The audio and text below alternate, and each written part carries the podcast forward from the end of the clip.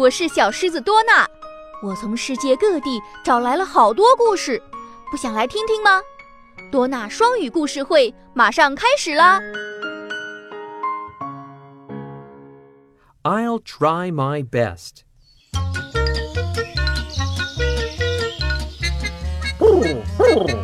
There will be a flying race on Sports Day.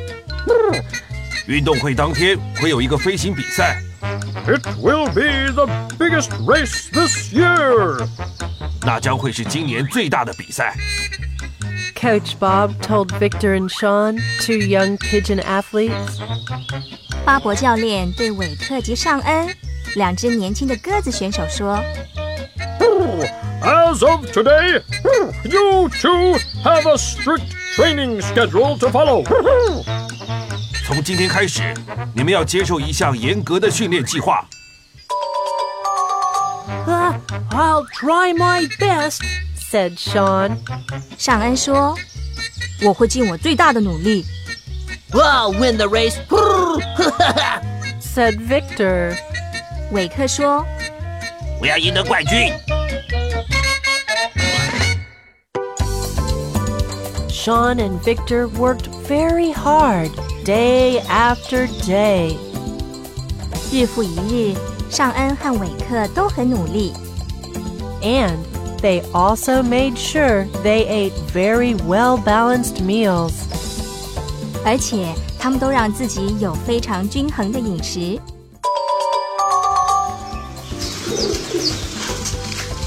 Sean followed Coach Bob's training schedule.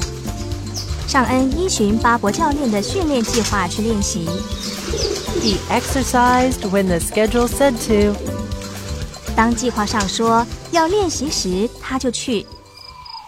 And when the schedule said to rest, he stopped everything and took a long rest. 当计划上说要休息时，他会停下所有的事，并好好的放松休息。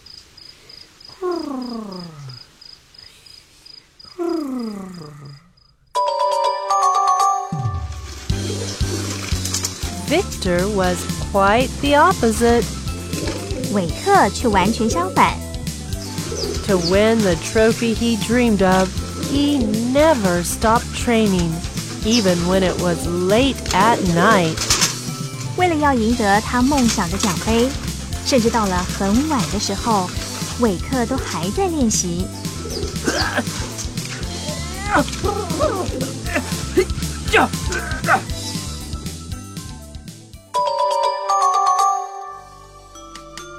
Sean and Victor trained day after day.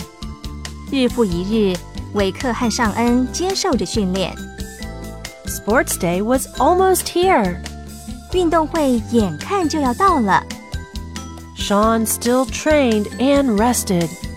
尚恩仍然练习并休息。But Victor worked harder and harder. 但是韦克越来越努力。He spent more and more time focusing on winning his trophy. 他花越来越多的时间专注在赢得奖杯。He stayed up and trained night after night.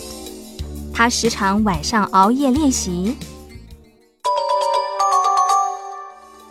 Coach Bob was worried about Victor and warned him. 巴伯教练很担心韦克，并警告他说：“It's not good to wear yourself out. 把你自己累坏了不好。” But Victor didn't listen. 但韦克就是不听。 On Sports Day, just as the starting shot was fired, 到了运动会那天，就在枪声响起的那一刻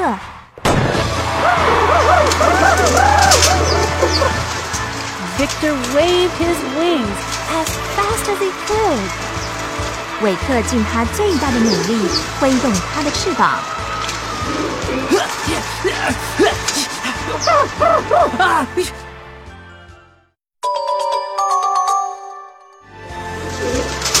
At first, he was ahead of everyone else.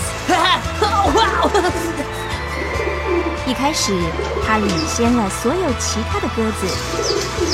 He was flying really fast. 它飞得非常快， But he seemed to slow down a bit as the time went by.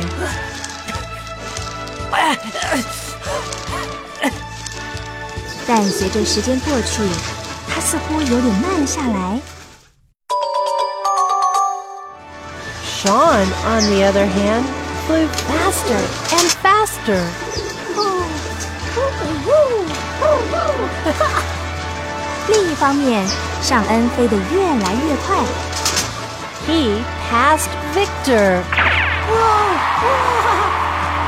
他超越了韦克。Sean won the race, and Victor came in second. 尚恩赢得冠军，韦克得到了亚军。 Woo-hoo! You both did a great job! Said Coach Bob proudly. 巴伯教练骄傲地说你们两个都表现得很好。 But Victor looked very tired, and he wasn't happy.：“ 但是 韦克看起来很累，而且很不高兴的样子。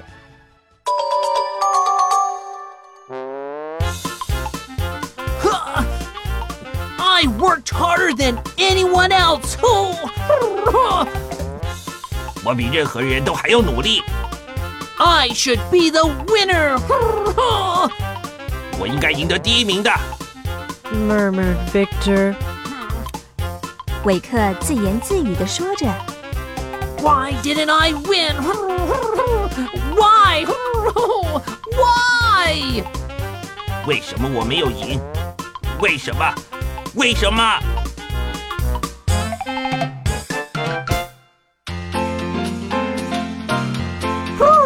It is important to get enough rest. 充分的休息是很重要的。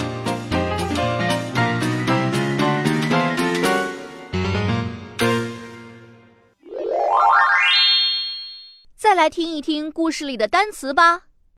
Schedule. Schedule. 计划表、 Wing. Wing.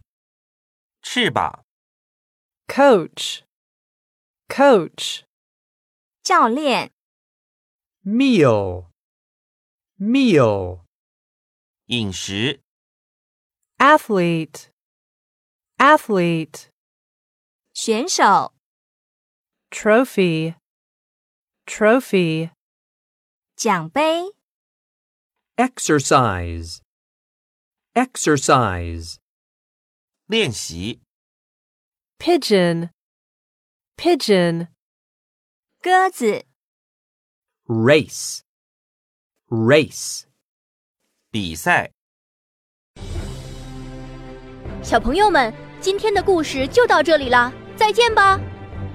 更多成长故事和启蒙教育信息，敬请关注新东方旗下品牌酷学多纳。